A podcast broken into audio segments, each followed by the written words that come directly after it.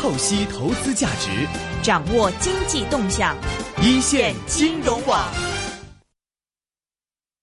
好的，今天呢，我们的粤港澳大湾区的环节呢，今年 Wilson 给我们请来了哪位嘉宾呢？呃，请到一个呢非常厉害，呃，一般人可能不知道，但您听过很多了，王友佳 David Wong，他的公司呢是蓝桥远东有限公司，但他更大家很多时候听见他的代表的身份的话，是香港厂基金的主席，嗯。啊，应该是全名说了，厂基性公积及计划管理局的主席。OK，那么今天 Wilson 给我们请到的是联联桥远东有限公司的董事总经理，同时呢也是第十三届全国人大代表，包括也是我们强制性公积金计划管理局主席，包括是我们金融领导委员会、外资基金咨询协会等等的，呃，这么多 title 啊，请到的是黄友佳博士 David，欢迎你。哎，您好，你好。啊、哇 d a v i d 你是光在三月份到过北京开过两会，呃，所以我们今天主题呢还是离不开了，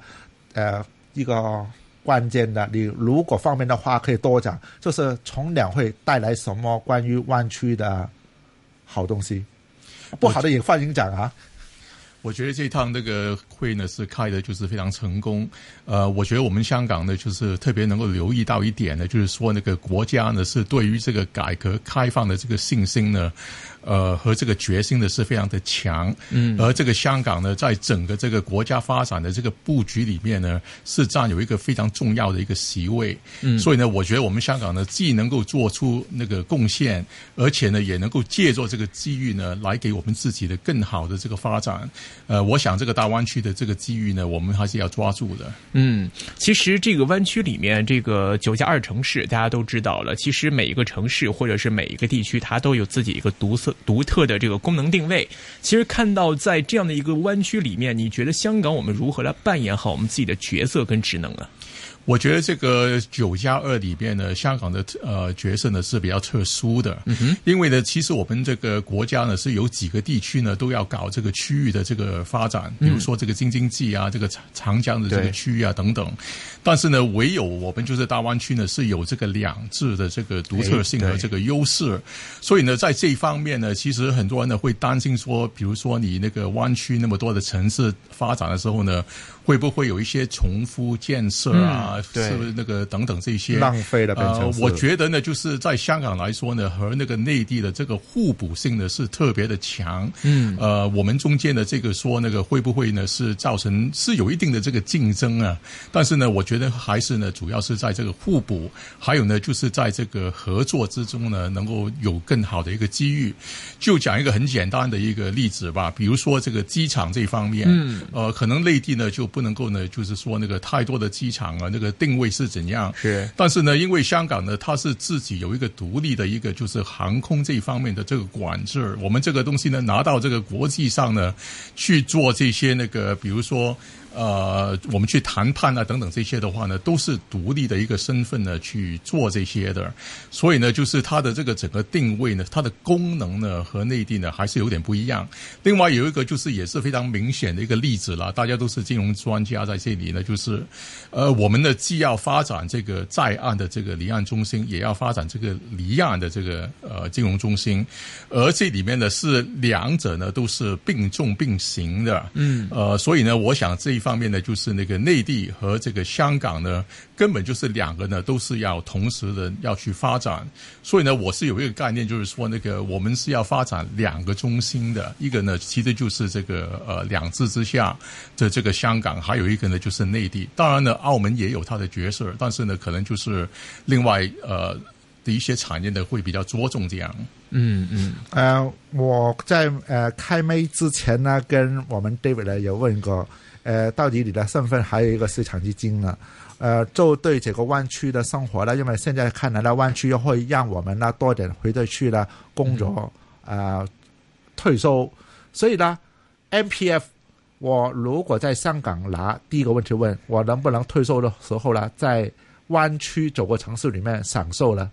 呃，这个退休之后呢，当然这个钱呢就是属于你自己的。在六十五岁之后呢，根据目前的这个规定呢，就是能够提取呢，就是自己拿去花。然后呢，另外就是说，如果呢你是呃永久性的是要离开香港的话呢，也可以就是提早没有到这个六十五岁之前呢，就已经能够提取。这个当然呢也包括这个湾区。不过目前呢，就是说这方面的处理呢，因为呢那个香港呢，我们有我们的强基金，内地呢也有它的社。保，嗯，呃，那个两个制度呢是完全是不一样的，所以呢，最终的话呢，目前来看呢，就是如果你是港人的话呢，也是就看你呢，就是是在香港这边是雇佣你，然后呢。派你到内地去工作，还是呢？你就是那个内地企业，啊，包括这个港资企业的这个员工这样子来处理。呃，我所以呢，目前来说的话呢，这个强基金呢，呃，在这个退休保障这方面呢，呃，不会说有什么的一些那个冲突的一个情况的。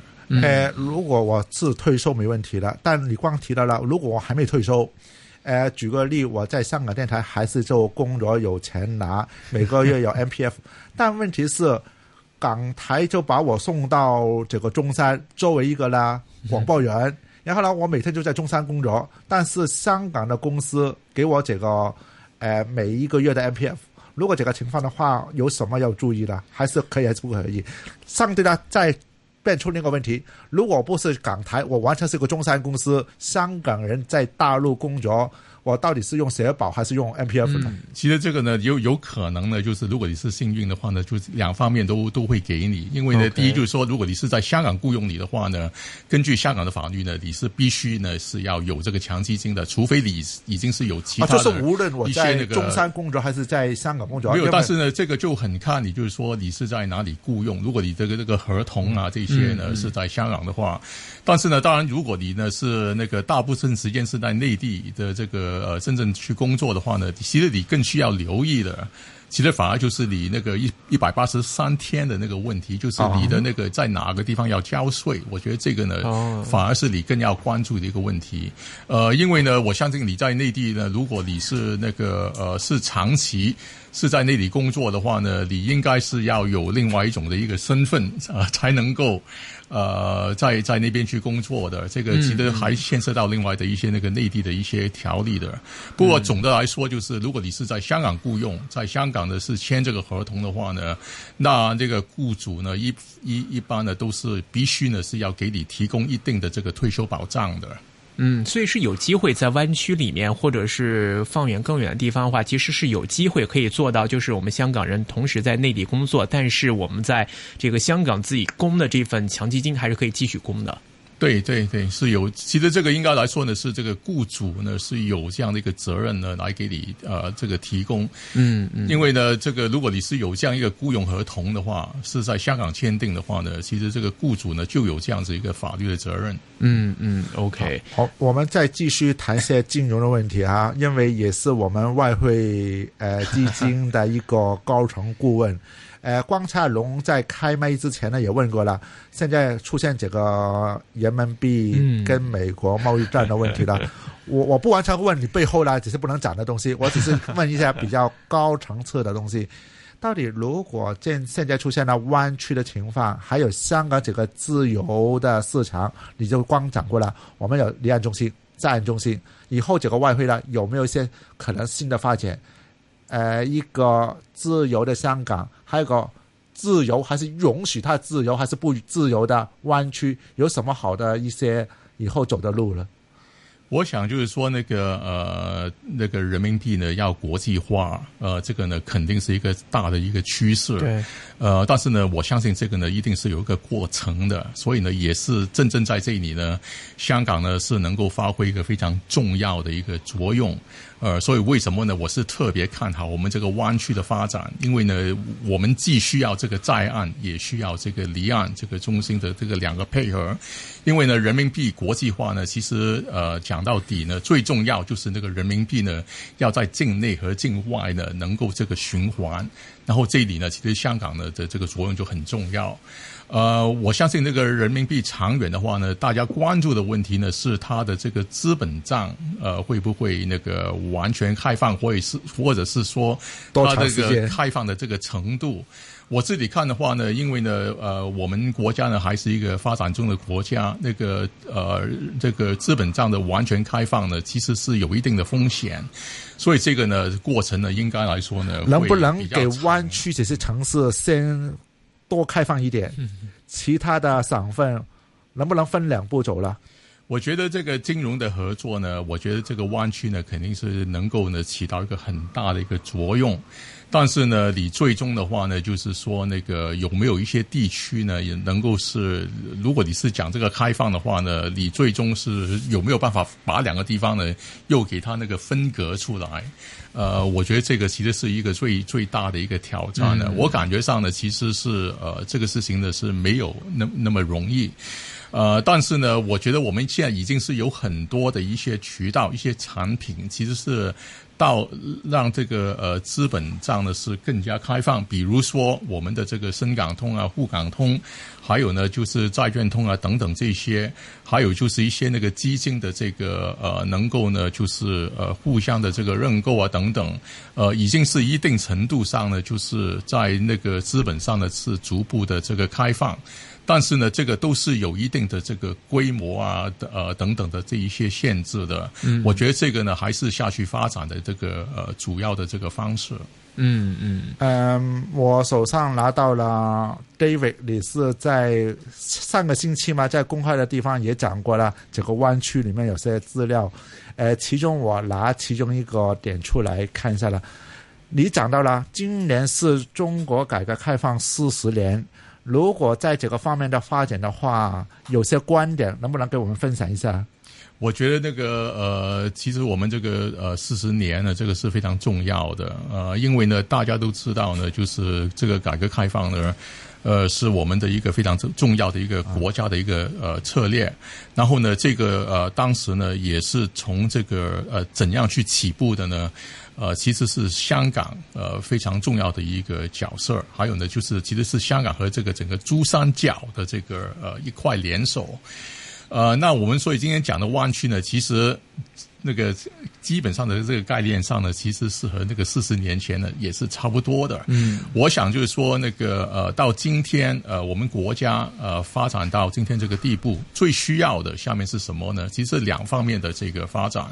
一个呢，就是在这个金融、这个金呃资本市场这方面的这个发展和这个改革，其实正好呢，就是那个前天我们习主席呢就讲了，这个中国呢是要继续的开放。对。然后昨天呢，我们的这个新的这个中国人民行银行的这个行长啊，易纲呢，也就是讲了这个要怎样去做呃这方面的这个工作。那其实呢，我们就需要的一个呢，就是这个资本市场的这个改革和这个开放。第二方面呢，就是要提高。我们就是特别是这个专业服务业，呃，这一方面的发展，这个呢是我们国家今天最需要的。嗯，而这两项呢，正好呢，也就是那个香港，也是就是我们其实是我们整个湾区的这个强项。所以呢，我觉得就是有的人就就说那个，哎，我们的这个呃改革开放四十年，是不是香港已经是完成了他的这个历史的这个使命？我觉得就完全不是，完全就不是这回事儿。其实呢，我们下去的发展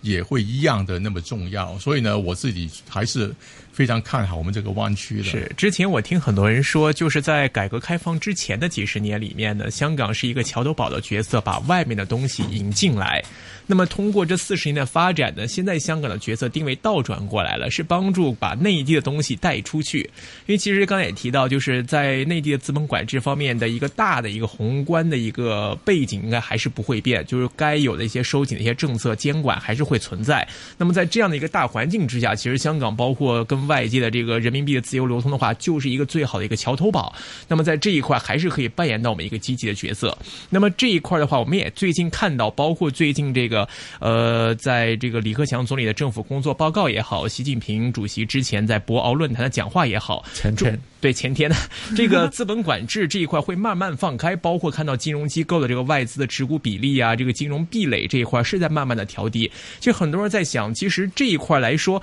呃，包括在人民币币这个结算的市场方面，除了香港之外，跟新加坡、跟伦敦也在慢慢尝试进行各方面的合作。其实这一类的这个平台越来越多的打开，或者开放外资融入到内地金融市场的这个门槛越来越降低的话，会不会有机会将来令到其实在这一块我们香港独特优势会是一个削弱的情况呢？这个其实呢，我就不担心。第一呢，就是说这个饼呢，其实是越做越大，呃，根本呢，那个中国的这个市场呢就很大，然后呢，但是我们的这个金融的这个市场这一方面呢，其实那个发展的各方面来说呢，都是比较相对我们的实体工经济经济呢，呃，还是比较慢的，所以还有很多工作呢是要做，嗯，呃，这方面的增长呢会很快。呃，第二方面呢，就是说那个，我觉得多几个就是那个点呢，比如说包括这个新加坡啊，或者是那个伦敦啊等等这些呢，都能够经营这个业务呢，其实不是一个坏事情。我觉得我们呢也不需要说，我们就特别的怎样说，一定要就是那个非香港不可，对，非香港不可。但是呢，其实我们也留意到，就是说那个，其实香港它本身是有一个很。独特的这个优势，呃，能够呢，所以为什么呢？比如说这个人民币结算呢，你不一定是要在香港做，但是呢，其实绝大部分的这个人民币的结算呢，也是在香港。我们很多的那个内地企业呢，他们到境外去上市的话呢，其实也不一定要去香港或者去这个纳斯达克，但是呢，结果就是说那个其实大部分呢都是来香港了，就是有一部分，比如说就是那个因为之前的这个要求啊，这个同股不同权啊等等这些呢，所以去了纳斯达克。所以其实这里面呢，就反映到就是香港本来呢，就是有很自身的，就有一些那个很很很先先天的一个优势在这里。嗯，我相信这个优势呢，都会呃继续呢是保留下去的。嗯，呃，我常常会这样子来说，就是为什么香港呢一定会是我们的这个国家，呃，一定会特别会发展我们这一个离岸金融中心的，因为呢，它有各方面的这个优势。第一呢，就是说那个它呢是和这个呃世界的这个资本市场呢是完全接轨，无缝的接轨。那你可以说那个新加坡和伦敦也是，嗯，但是呢，它与此与此同时呢，它和内地呢是有一道很自然的一道这个防火墙，而在这个之中呢。我们的这个金融体系呢，对中央来说的话呢，它的透明度呢也是最高的。嗯，所以呢，这个呢就是说，那个国家要发展一些什么那个离岸人民币的产品的话呢，其实在香港这里发展呢，在从这个金融安全的角度来说呢，是最高最有保障的。这一点呢，我相信就是说，伦伦敦、纽约或者其他的那个国际金融中心呢，是完全没有办法比的。所以这方面那个还有呢，就是当然呢，就是也没有这个时差的问题。然后呢，这个文化这里呢，就是那个对内地呢的这个整个情况啊等等这些呢，还都是比较了解的。所以呢，我觉得香港这一方面的那个自身的这个优势呢，实在是太强。主主要还是看我们还是要利用好这个机遇呢，好好的去发展。嗯哼，嗯，如果这样的话，还是问同一个问题啊。呃，前面讲的 M P F，前面所讲的香港金融中心，我们前现在在讲的大湾区，我还想到一个东西，不能够知道有没有希望。呃，不要谈我退休，我就谈呢背后的钱。那我的钱交给厂基金，交给 M P F 的话，它背后有人做来投资吗？现在我们要投资内地的市场，可以通过这个债券通。但如果内地这一个湾区的六千万人口，能不能他们退休的社保 投资香港这个金融市场？如果行的话，我们股票就厉害了。如果这个想法是否太简单了？其实那个目前来说的话呢，其实那个香港的这个 M P F 呢，呃，其实都是由这个市场来决定的。我们目前呢有十四个这些那个我们叫信托人，然后呢，他们下面呢就是有提供那个四百多个这个基金。然后呢，这些钱要怎样投的话呢，都是这个市场自己去决定的。但基本上投资香港啦，有些如果要离开香港的话，自己挑的。其实都是呃，这个基金呢都是非常分散的，所以呢，你能够投资这个全球的这个股市和这个债券啊，其实也包括这个 A 股。其实呢，就是那个目前来说的话呢，都是非常多的这个选择的。当然呢，就是因为呢，他这个钱呢是做退休用的，所以呢，我们在规管上呢，就是说那个那个。个投资呢还是要分散。但是呢，你要怎样的一个组合？比如说呢，你是要买那个股票，还是债券，还是这个呃个人呢能够决定？另外呢，就是说买哪个地区啊的这个股市啊等等这些，呃，基本上呢都是能够个人呢去做这个决定的。至于就是那个内地呢，能不能够呢，就是那个投到外面去呢？我觉得从一个就是。呃，我们就讲这个投资的这个呃原则吧。那个以这个分散分散这个风险的这个角度来看的话呢，其实呢，这这个也是有一定的这个道理。就像我们在香港来说的话呢，我们一般说那个，哎，你要投资的这个呃呃股票和这个债券的话呢，很多人呢都会选择这个全球化的。那如果你从这个内地的这个角度来看的话呢，可能这方面的需求就是那个像这个全球化可。可能这个主力呢，还是在我们本地的这个市场，在在 A 股啊这些，但是呢，部分呢是在境外呢。我觉得这个其实是非常符合这个投资的这个原则的。嗯，而且看到最近在内地的养老金这一块已经开始批准入市了嘛，其实这一块已经在这一块是开了一个先河，那只是在投资的目标选择上，是不是可以再进行更一？更加更大程度上的一个拓宽，那么可能这个趋势上，你说是开放，是让他们可以投资更多的不同金融工具，就海外的一些资产呐，或者是海外的一些投资项目。因为现在养老金已经开始进入内地 A 股市场了，这一块是已经开始做的一些事情。等于他们已经开始一步一步能够走出来。如果能够来香港作为第一步的话，香港股票就。很多基金吗？我相信这个呢，其实是非常符合这个就是那个经济和这个投资规律的。就是那个你的这个呃，尤其是讲的这个钱呢，都是讲这个是用来养老啊这些那个退休用的话，这个长远的投资，其实从一个就是那个分散这个风险的这个角度来看，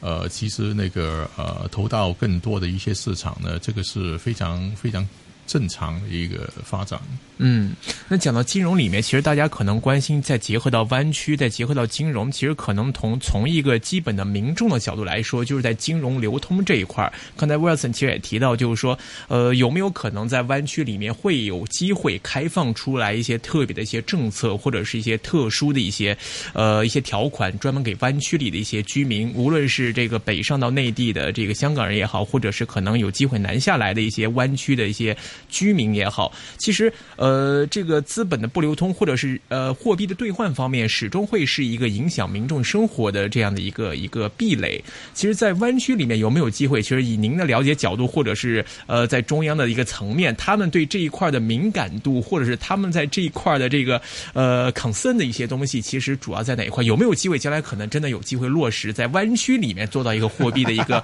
呃自由流通呢？呃，我觉得就是那个你那个基本上呢，就是呃，香港呢还是这个用这个呃港币那个为主的，那个内地呢是人民币，还是这个两种货币。是。然后呢，我相信这个两种货币呢，其实它将来的这个兑换呢会越来的越多。嗯哼。但是呢，呃，我也就是看不到，就是说那个呃这个港币呢会被那个完全的这个呃这个这个取代。嗯嗯。所以呢，我想就是说那个目前的这个整个这个呃。香港这里呢是有这样子一个货币的这个机制呢，还是那个非常的这个行之有效。嗯，呃，我觉得这个资金的这个呃，就是那个调换呢等等这些呢，都是能够呃逐步的这个进一步的这个去呃开放。但是目前来说呢，其实也不是一个很大的一个障碍。我想就是说，那个我们讲这个湾区的这个整个这个整合来说的话呢，尤其是。对于方便这个港人呃到内地呢去工作、学习、呃呃养老或者是这个生生活呃定居啊这些，呃其实我们更加关关心到就是呃很多不同的一些那个民生的问题，比如说那个孩子的这个教育啊。或者就是那个呃，我们能不能够呢？就是在内地的这个呃劳动市场呢，对港人是更加开放。嗯，比如说我们是不是能够到里面去做这个公务员啊？或者起码不是公务员的话呢，是不是一些国家的一些国企啊，这样的一些单位啊等等这些？如果这方面其实能够放开的话呢，也就是。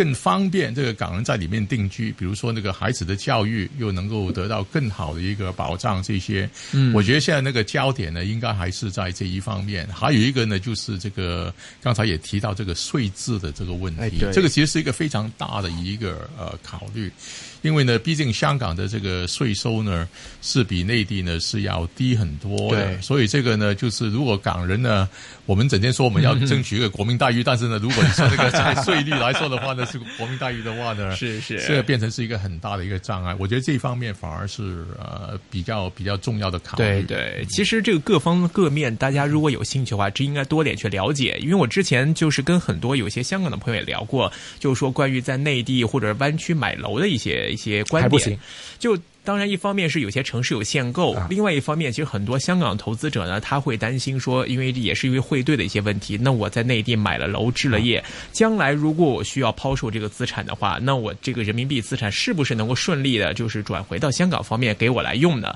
然后上周前段时间，我跟我在深圳的一些做银行的朋友也是在一块吃饭聊天，就说到，其实内地针对这一块，他们也有一些自己的一些独立的一些政策，就比如说针对一些港人，那如果我是在内。地的香港人名下的一些资产，那么如果这个楼我卖了之后的套现的这个现金是可以通过银行有特批的这样的一个形式，可以转回到香港。其实，在湾区里面也是针对香港的一些我们香港人在内地遇到的一些情况，有做一些专门的一些政策来应对的。其实大家可能真的可以多点去了解这一块。其实这个政策的开放，或者是对我们港人生活的一些顾虑，其实是有照顾到这一方面的一些需求的。呃，我同意。事实上呢，David 光长的回应一下，嗯，呃，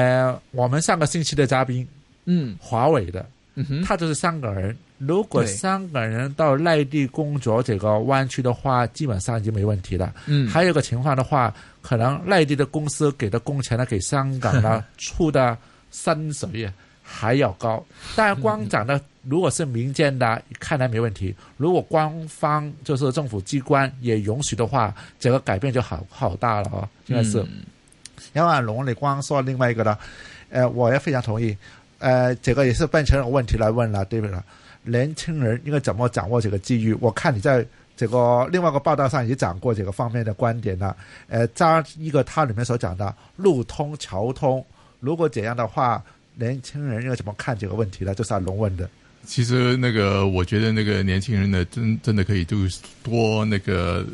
看一看，就是多利用好。其实那个我们现在国家呢，真的是一个发展的这个非常的好。然后呢，其实给我们的香港的年轻人呢，是带来很多的这个机会。嗯，呃，其实这个意思呢，有的时候年轻人一听呢就说：“哎呀，你又要我们那个到内地去发展了这些。”我我自己是这样看的，我说。其实也不一定呢，是一定要长远的去那个内地呢去那个生活啊定居，但是呢，以现在那个中国的市场，其实全世界都那么关注。如果呢，呃，年轻人呢是有机会到内地呢去花几年时间，呃，去学习或者呢去实习啊，去那个工作几年的话呢，其实他的这个整个 CV 啊，他的这个呃。整个这个简历呢，会成为那个非常的那个呃亮眼的一笔，对，然后呢，会更加那个吸引了很多的这个雇主呢，都会觉得这个人啊，这个这这这个是很好啊，有这样子一个背景啊，等等这些，我觉得对他们的这个长远，就是那个他们要要回来香港啊，到国际上去发展。其实他的那个机会呢会更加多，还有呢就是说那个我们香港的年轻人人呢有的时候就说那个哎我不想就整天就是那个都是好像是不是要我大陆化了或者怎样？其实我觉得这个问题呢很自然的，我们香港呢都说我们要有这个国际视野，嗯，其实呢但是我们国家呢其实我们就人口来说呢就是占了这个全世界百分之二十，然后呢我们今天是第二大的这个经济体。有一天呢，总是要变成那个最大的，所以呢，就是我们光是从一个国际视野的话呢，你从这个整个这个世界观来看的话呢，其实缺乏不了中国的。嗯，其实呢，所以就是说那个我们要有国际视野的话呢，其实我们肯定就就需要最大的 market 有有这个中国在里面，所以也不要说这个是不是说我们要特别要对国家要有感情。其实就算劈开这个不讲的话呢，光是一个国际视野呢，其实我们就是一定要有这个公中国的这个概念的在里面。所以我觉得从任何的角度来看的话，就是我是一个很狭窄的看自己这个年轻人，我将来这个发展的这个前景要怎样的话呢，其实都离不开这个国家的这个发展。嗯，其实我在这个无论在 YouTube 上面还是内地一些视频网站，都会看到很多在中国居住很多年的外国人，他们真的是无论普通话也好，或者对中国的国情了解也好，真的就很厉害。所以无论在未来的一个商业社会里面啊，其实大家都在关注这个中国这块大蛋糕。那么如果来到这个国际社会场合上面，当你发现到可能真的一个外国人，一个西方人，他对于内地的理解可能比我们还要多的时候，他们对国情或者是这个内地人的思维或者他们的这个运作方式比我们更了解的时候，这个真的是两面不讨好，对香港来说真的是有点吃亏了一个事情。我我一定要争取来报告一个数字，让两个一起来分享了。还有啊，那个光国家公告公报了一个数字，呃，外国人啊，不是可能包含香港了，就是境外国外人到大陆念这个博士。呃，研究生就是高等教育的话，去年二零幺七年有多少人？四十八万多，十八万九五十万人。嗯嗯。呃，猜想一下，这个人数绝对不小。呃，你们讲过了，有没有些是不用自己钱呢？是有大大陆政府给的？有，这个不到百分之二十，大部分还是自己拿钱出来的。嗯。他们去大陆就是阿龙光讲的，这些老外也好了，他学中文的能力，给我陈凤祥这个不。标准的普通话呢，就讲得好，这个完完全明白是真的。他是标准去学习，在当地跟当地人去喝酒能学到的。然后呢，他说来的地方更奇怪的，你猜想什么国家去？东南亚都有，泰国、印度尼西亚、美国也在前十名。嗯，美国去中国要学习的人那完全不小。所以，呃，我们到底要不要回大陆学习的话？嗯，对呀，光讲这个数据没有讲香港啊。前十名都没有香港的，所以能看出来啦。全世界都盯着这个新的 market。对，所以我觉得就是说，那个尤其我们香港人呢，就是那个近水楼台嘛，我们说那个更加是应该呢，要利用好这个机会。对对，其实讲到这一块儿具体的话，其实一方面，这个 David 也建议大家是多往内地走一走、看一看、了解一下这个商机。但是从我们现在的这个更实战的角度来说，就是在这个粤港澳湾区里面，如果说我们要到内地找机会，有一些企业家也好，或者一些年轻人想到内地去工作找机会的话，其实你看哪些行业来说，或者是哪些这个领域，会是我们进入湾区或者进入内地的一个比较好的一个行业或者是一个领域，是我们比较容易先踏足进去的呢？金融。我觉得金融呢肯定是，然后呢，另外一方面呢，其实那个我觉得就是那个香港和这个。呃，粤港澳这里呢，就是这个呃科技的这个合作呢，其实是大有可为的。嗯哼。呃，因为呢，我们香港的其实在这个教授那个上游的这个呃科技的这个呃研究这一方面呢，呃，其实是做得很不错。呃，我们这个全世界呃排名最高的一百所这个大学里面呢，香港是有三到四所的，就看你怎样算这个账。四个。所以呢，就是呃，这方面呢，其实我们的这个科研基础呢是非常的这个强，只是呢，我们在这个把这个东西呢是进一步的这个商业化的过程应用啊，还有就是那个商品化这一方面。但是呢，其实这里呢，就是和这个深圳啊这些呢是有很好的一个就是这个互补性。呃，然后然后呢，我觉得其他的就是其实很多的一些那个呃创造性的。一些这个产业呢，其实那个香港呢都是很有它的优势。嗯，呃，我们毕竟呢就是那个还是这个国家呢就是最开放的一个城市，这里的这个资讯啊各方面的这个流通呢是最高的。嗯，所以呢这个贴其实就是我们湾区讲到最终和其他的一些那个区域的经济不一样的地方。就是这个两制的这个优势，所以呢，所有东西能够利用上这个两制的话呢，其实呢，我们都都有这个呃机会呢去发展。是，这里说我又想到一点，就比如说刚才这个 David 也提到，就是说其实我们的这科研的团队或者科研人员的水平还是在这边的，基础科研的研发能力在这边，但是为什么就是很难把它这个推向市场化，或者是很难被应用呢？其实很大啊。以我之前跟很多嘉宾聊啊，或者对业界了解，可能是来自于就是我们的一个完善的法律背景体系，可能对各方面的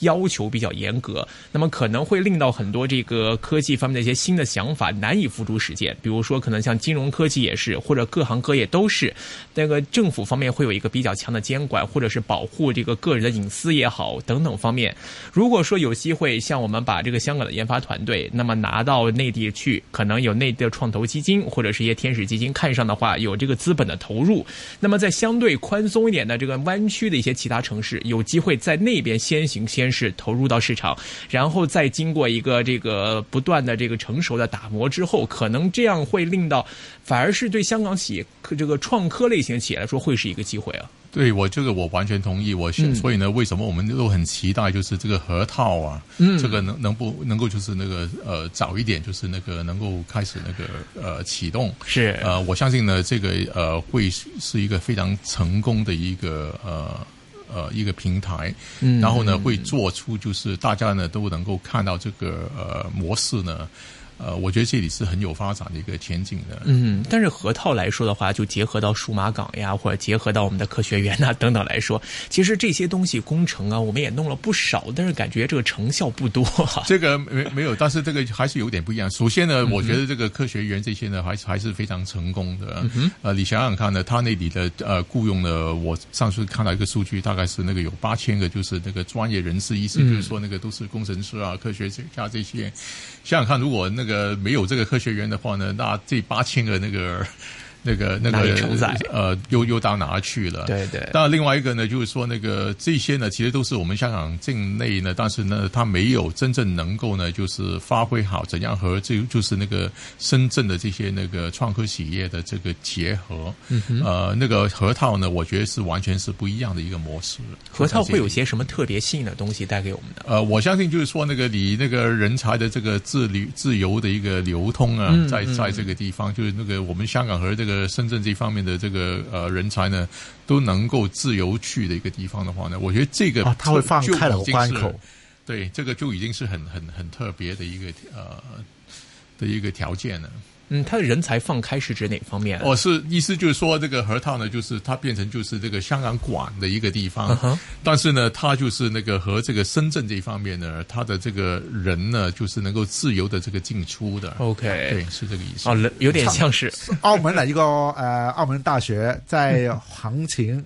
呃，地方是在对面，然后呢，用的是另外一方来用。嗯嗯，呃，有点像像那个我印象中这个南韩北韩中间的有一个那个开是开平和开城的那个那个。不止，应该它还有一个是什么呢？因为它是可以对面也做的，所以这个地方可以给这个河套的地方呢，它还可以翻一翻。对对对。呃，然后加起来有四平方公里的地方。然后呢，光啊、呃，王友佳博士所讲的一国两制，我们讲的容易，如果在这个河套里面呢，用一国两制的话，会带来很奇怪的效果。为什么呢？因为你整个地方就是大陆的地方，嗯，你不能够算香港，也能够算香港，就看以后呢怎么去表达跟发展。如果能够在一个地方能够用两个不同的体系的话，你能够做十三人口的业务，也可以做到全世界其他业务。你美国湾区不能做十三人口的业务，